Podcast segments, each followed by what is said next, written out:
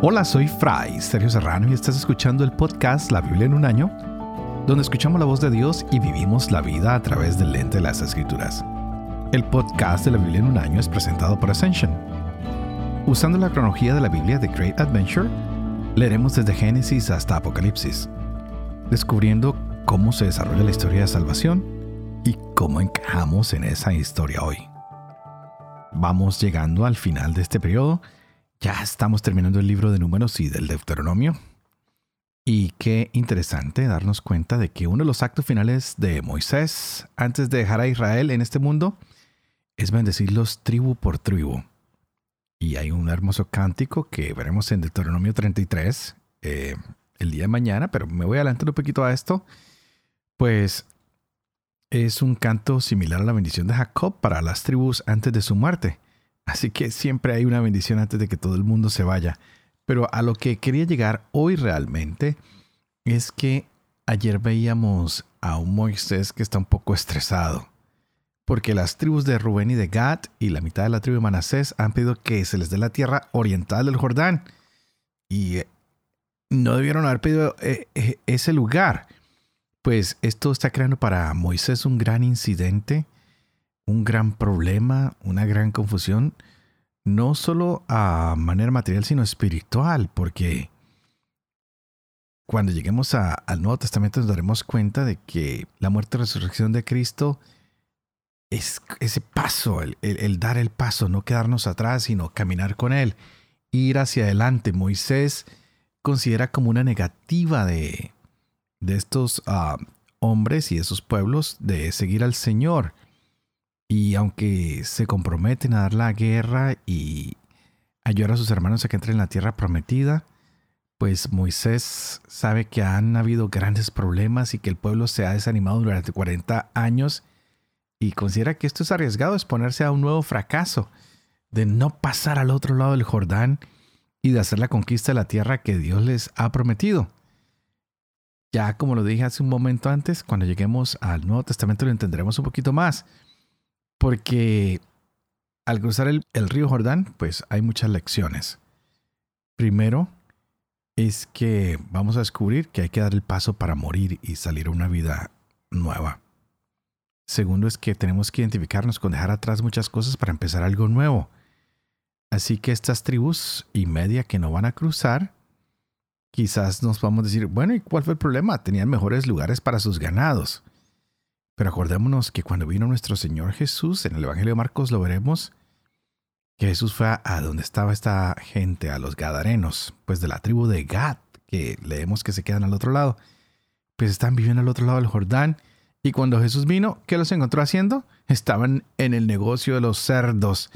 Es allí cuando hace la liberación de un hombre y se da cuenta que ellos mismos le piden que se vaya, que por favor no haga milagros entre ellos no recibieron al Señor. ¡Wow! ¡Qué interesante!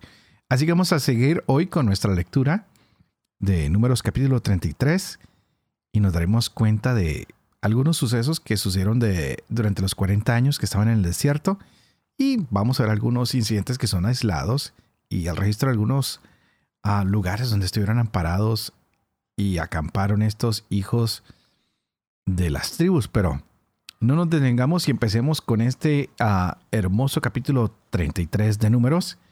También tendremos hoy Deuteronomio capítulo 32, el Salmo 118. Este es el día 78. Empecemos.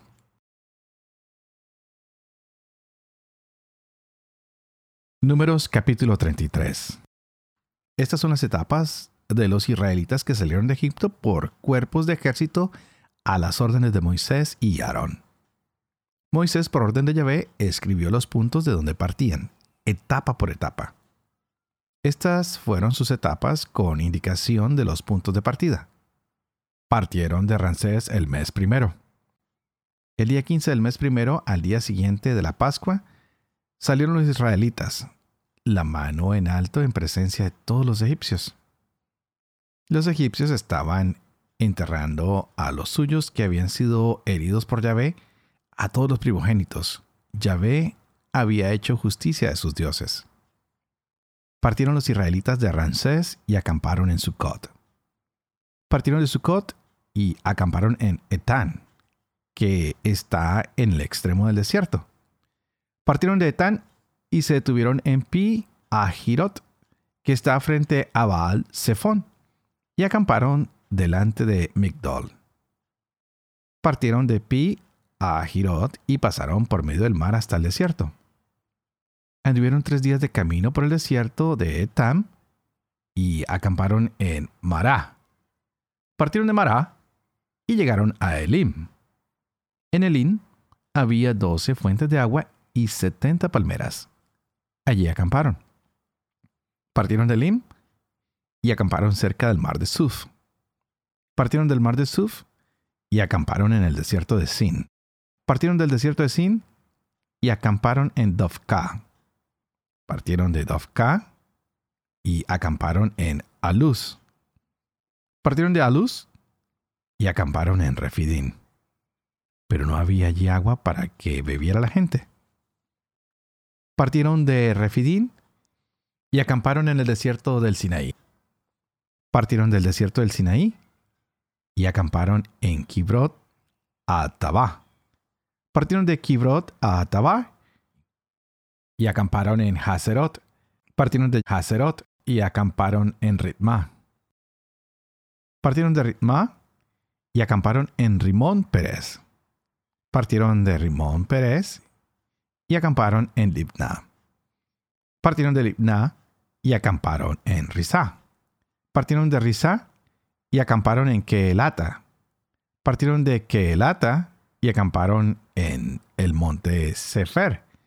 Partieron del monte Sefer y acamparon en Haradá. Partieron de Haradá y acamparon en Makelot. Partieron de Makelot y acamparon en Tahat. Partieron de Tahat y acamparon en Taraj. Partieron de Taraj y acamparon en Mitka. Partieron de Mitka y acamparon en Hasmoná. Partieron de Hasmoná y acamparon en Moserot. Partieron de Moserot y acamparon en Bene Yaacán. Partieron de Bene Yaacán y acamparon en Hor Hagidgad. Partieron de Hor Hagidgad y acamparon en Jotba. Partieron de Jotba y acamparon en Abroná. Partieron de Abroná y acamparon en Esion Geber. Partieron de Esion Geber y acamparon en el desierto de Sin es decir, en Cádiz. Partieron de Cádiz y acamparon en el monte Or, en la frontera del país de Edom. El sacerdote Aarón subió al monte Or, según la orden de Yahvé, y murió allí el año 40 de la salida de los israelitas de Egipto, el mes quinto, el primero del mes. Tenía Aarón 123 años cuando murió en el monte Or. El rey cananeo de Arad, que habitaba en Negev, en el país de Canaán, se enteró de que llegaban los israelitas. Partieron del monte Or y acamparon en Salmoná. Partieron de Salmoná y acamparon en Punón. Partieron de Punón y acamparon en Obot. Partieron de Obot y acamparon en las ruinas de Abarín, en la frontera de Moab. Partieron de aquí y acamparon en Dibon Gad. Partieron de Dibon Gad y acamparon en Almón Diblataín. Partieron de Almón Diblataín y acamparon en los montes de Avarín, frente al Nebo. Partieron de los montes de Avarín y acamparon en las estepas de Moab, cerca del Jordán frente a Jericó. Y acamparon cerca del Jordán entre Bet Yesimot y Abel Sitín en las estepas de Moab. Yahvé habló a Moisés en las estepas del Moab, cerca del Jordán, frente a Jericó, y le dijo: Di a los israelitas: Cuando pasen el Jordán hacia el país de Canaán, arrojarán a su llegada a todos los habitantes del país. Destruirán todas sus imágenes pintadas, destruirán sus estatuas de fundición, demolerán todos sus altos se apoderarán de la tierra y habitarán en ella. Pues les doy a ustedes todo el país en propiedad. Repartirán la tierra a suertes entre sus clanes. Al grande le aumentarán la herencia, y al pequeño se la reducirán. Donde le caiga a cada uno la suerte, allí será su propiedad. Harán el reparto por tribus patriarcales. Pero si no expulsan a su llegada a los habitantes del país, los que dejen serán para ustedes pinchos en sus ojos y aguijones en sus costados, y los oprimirán en el país en que van a habitar.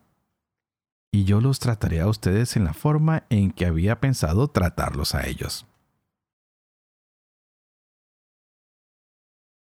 Deuteronomio capítulo 32 Presten oídos cielos y hablaré. Escuche la tierra las palabras de mi boca. Como lluvia se derrame mi doctrina. Caiga como rocío mi palabra, como suave lluvia sobre la hierba verde, como aguacero sobre el césped. Porque voy a aclamar el nombre de Yahvé. Ensalcen a nuestro Dios. Él es la roca, su obra es consumada, pues todos sus caminos son justicia. Es Dios de lealtad, no de perfidia, es justo y recto. Se han pervertido los que él engendró sin tara. Generación perversa y tortuosa. ¿Así pagan ustedes a Yahvé, pueblo insensato y nacio? ¿No es él tu padre que te creó, el que te hizo y te fundó? Acuérdate de los días de antaño. Considera los años de edad en edad. Interroga a tu padre que te lo contará, a tus ancianos que te lo dirán cuando el Altísimo repartió las naciones, cuando distribuyó a los hijos de Adán, fijó las fronteras de los pueblos según el número de los hijos de Dios. Mas la porción de Yahvé fue su pueblo, Jacob, su parte heredad. En tierra desierta lo encuentra, en la soledad rugiente de la estepa. Y lo envuelve, lo sustenta, lo cuida, como a la niña de sus ojos como un águila incita a su nidada, revolotea sobre sus polluelos. Así él despliega sus alas y lo toma, y lo lleva sobre su plumaje.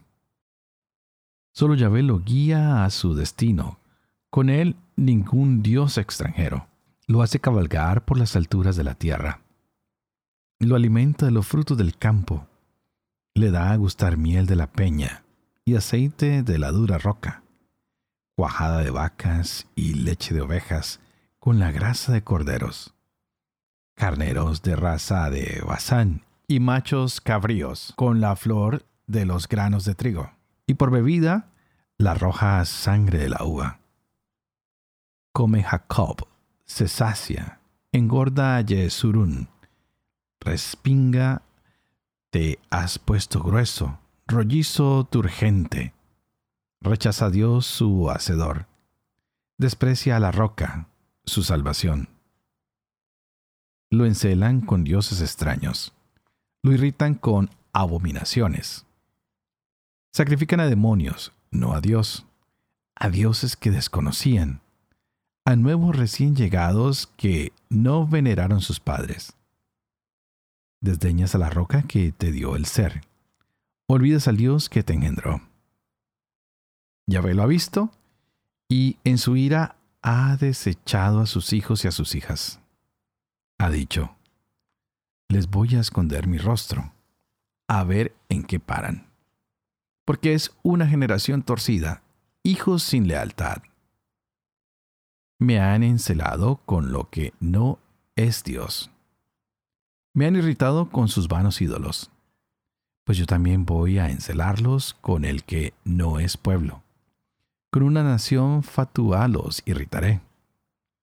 Porque se ha inflamado el fuego de mi ira, que quemará hasta las honduras del Seol. Devorará la tierra y sus productos. Abrazará los cimientos de los montes. Acumularé desgracias sobre ellos. Agotaré en ellos mis saetas. Andarán extenuados de hambre, consumidos de fiebre y mala peste Dientes de fieras mandaré contra ellos, con veneno de reptiles. Por fuera la espada sembrará orfandad, y dentro reinará el espanto. Caerán a la vez joven y doncella, niño de pecho y viejo encanecido. he dicho. A polvo lo reduciría, borraría su recuerdo entre los hombres, si no temiera azuzar el furor del enemigo, y que lo entiendan al revés sus adversarios. No sea que digan, es nuestra mano la que prevalece, y no es Yahvé el que hace todo esto. Porque es gente que ha perdido el juicio, y no hay inteligencia en ellos.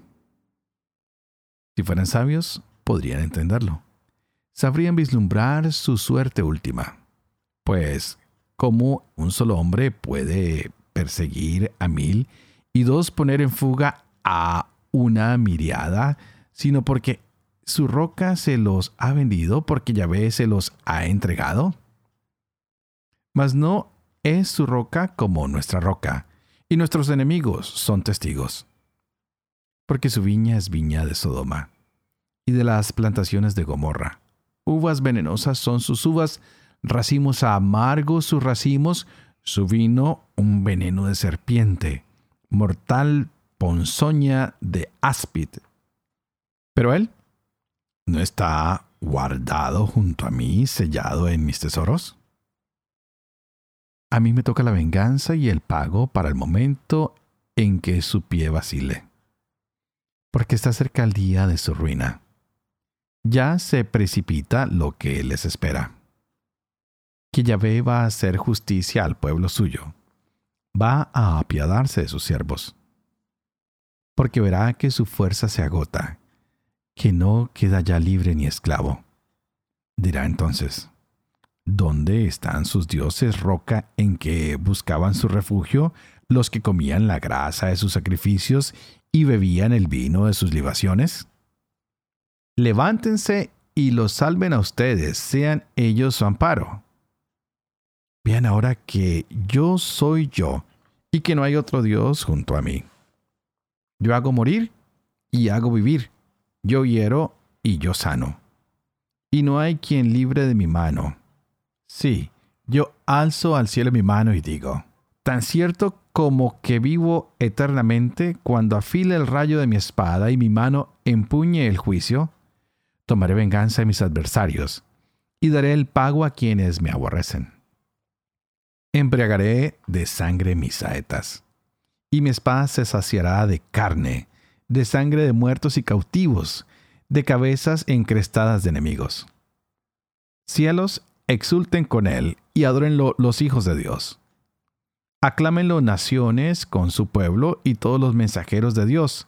Narren su fuerza, porque Él vengará la sangre de sus siervos. Tomará venganza de sus adversarios. Dará su pago a quienes lo aborrecen y purificará el suelo de su pueblo. Fue Moisés y pronunció en presencia del pueblo todas las palabras de este cántico, acompañado de Josué, hijo de Nun. Cuando Moisés acabó de pronunciar estas palabras a todo Israel les dijo, Estén bien atentos a todas estas palabras con las que hoy los juramento. Mandarán a sus hijos que cuiden de poner en práctica todas las palabras de esta ley, porque no es una palabra vana para ustedes, sino que es su vida, y por esta palabra prolongarán sus días en la tierra que van a tomar en posesión al pasar el Jordán. Ya ve, habló a Moisés aquel mismo día y le dijo, Sube a esa montaña de los Abarín, al monte Nebo que está en el país de Moab frente a Jericó, y contempla la tierra de Canaán que yo doy en propiedad a los israelitas. En el monte al que vas a subir, morirás, e irás a reunirte con los tuyos como tu hermano Aarón murió en el monte Or y fue a reunirse con los suyos por haberme sido infieles en medio de los israelitas en las aguas de Meribá de Cades, en el desierto de Sin, por no haber reconocido mi santidad en medio de los israelitas. Por eso, solo de lejos verás la tierra, pero no entrarás en ella, en esa tierra que yo doy a los israelitas.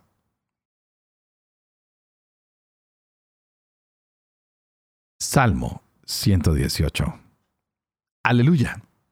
Den gracias a Yahvé porque es bueno, porque es eterno su amor. Diga la casa de Israel, es eterno su amor. Diga la casa de Aarón, Es eterno su amor. Digan los que están por Yahvé. Es eterno su amor. En mi angustia grité a Yahvé. Me respondió y me dio respiro. Yahvé está por mí, no temo. ¿Qué puede hacerme el hombre? Yahvé está por mí y me ayuda, y yo desafío a los que me odian. Mejor refugiarse en Yahvé que poner la confianza en el hombre. Mejor refugiarse en Yahvé que poner la confianza en los nobles. Me rodeaban todos los gentiles, en el nombre de Yahvé los rechacé. Me rodeaban una y otra vez, en el nombre de Yahvé los rechacé. Me rodeaban lo mismo que avispas, llameaban cual fuego de zarzas, en el nombre de Yahvé los rechacé. Como me empujaban para tirarme, pero Yahvé vino en mi ayuda. Mi fuerza y mi canto es Yahvé. Él fue mi salvación. Clamor de júbilo y victoria se oye en las tiendas de los justos. La diestra Yahvé hace proezas. Magnífica es la diestra de Yahvé. La diestra Yahvé hace proezas. No he de morir, viviré, y contaré las obras de Yahvé. Me castigó, me castigó Yahvé, mas a la muerte no me entregó. Ábranme las puertas de justicia, y entraré dando gracias a Yahvé. Aquí está la puerta de Yahvé, los justos entrarán por ella. Te doy gracias por escucharme, por haber sido mi salvación. La piedra que desecharon los albañiles se ha convertido en la piedra angular. Esto ha sido obra de Yahvé. Nos ha parecido un milagro. Este es el día que hizo Yahvé. Exultemos y gocemos en él. Yahvé, danos la salvación. Danos el éxito, Yahvé. Bendito el que entra en nombre de Yahvé. Los bendecimos desde la casa de Yahvé. Yahvé es Dios, Él los ilumina. Cierren la procesión ramos en mano hasta los ángulos del altar. Tú eres mi Dios, te doy gracias, Dios mío, quiero ensalzarte. Den gracias a Yahvé porque es bueno, porque es eterno su amor.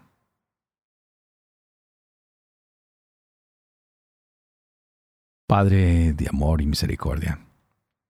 Tú que haces lo cuenta la lengua de los niños, educa también la mía e infunde en mis labios la gracia de tu bendición, Padre, Hijo y Espíritu Santo. Y a ti te invito para que pidas al Espíritu Santo que abra nuestra mente y nuestro corazón para que podamos seguirnos gozando de esta hermosa palabra del Señor el día de hoy. Wow. Ya estamos llegando al final del libro y también llegando al final de la vida de Moisés acaba Yahvé de anunciarle que su tiempo se ha cumplido, que por su infidelidad no podrá ver la tierra prometida. Yo me pregunto, ¿estás tú listo para entregar la vida? Yo me pregunto, ¿estoy yo listo para entregar mi vida? ¿Será que si yo muero hoy, llegaré a ese lugar que el Señor ha prometido, que ha preparado para mí, que ha preparado para ti? ¡Wow! Es interesante. Hoy vimos todos estos lugares donde acampó y donde se detuvo el pueblo de Israel antes de llegar a la vida prometida.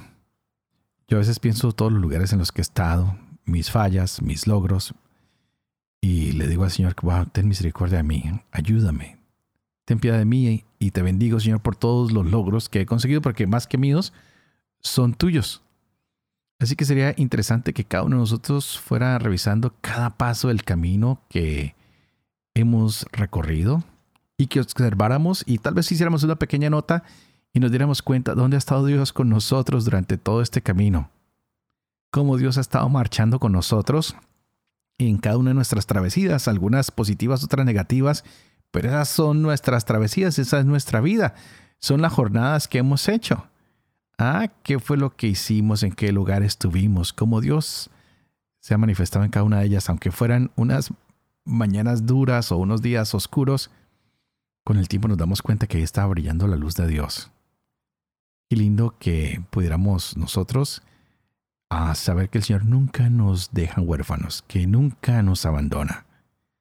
Él siempre ha prometido que estará con nosotros, incluso con Jesús nos ha prometido que nos va a enviar el Espíritu Santo, el que nos guía, el que nos lleva, el que nos muestra el camino, el que nos santifica. Así que hoy pensemos en que con Dios todo es posible pero para eso debemos estar siempre con Él. tú y yo nos podemos apartar de Él, pero Dios no se aparta de nosotros. Él no nos quiere dejar ir. Así que donde quiera que estés tú ya en este podcast, donde quiera que te encuentres hoy, mañana, no te olvides que Dios está ahí. Aunque tropieces, aunque a veces falles, aunque a veces tambalees, en tu fe, en tus acciones, Dios está ahí. Y pidamos a Él que nunca se aleje de nuestro camino, pues Él nunca nos desampara ni nos deja. Y lo hemos visto en toda esta historia que hemos venido leyendo hasta el día de hoy. Alabemos al Señor Demos gracias porque es bueno, porque su amor es eterno, como lo dice el Salmo 118. Digámosle a Él, Señor, tú eres nuestra salvación, tú eres el que nos trae el éxito. Y por eso hoy bendecimos tu nombre, por eso hoy te bendecimos, porque somos un pueblo que ha recibido tu luz, que ha recibido tu salvación, que ha recibido tu amor.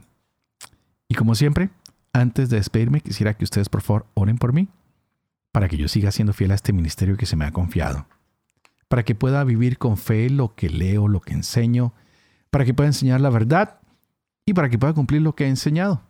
Y que la bendición de Dios Todopoderoso, que es Padre, Hijo y Espíritu Santo, descienda sobre cada uno de ustedes y los acompañe siempre.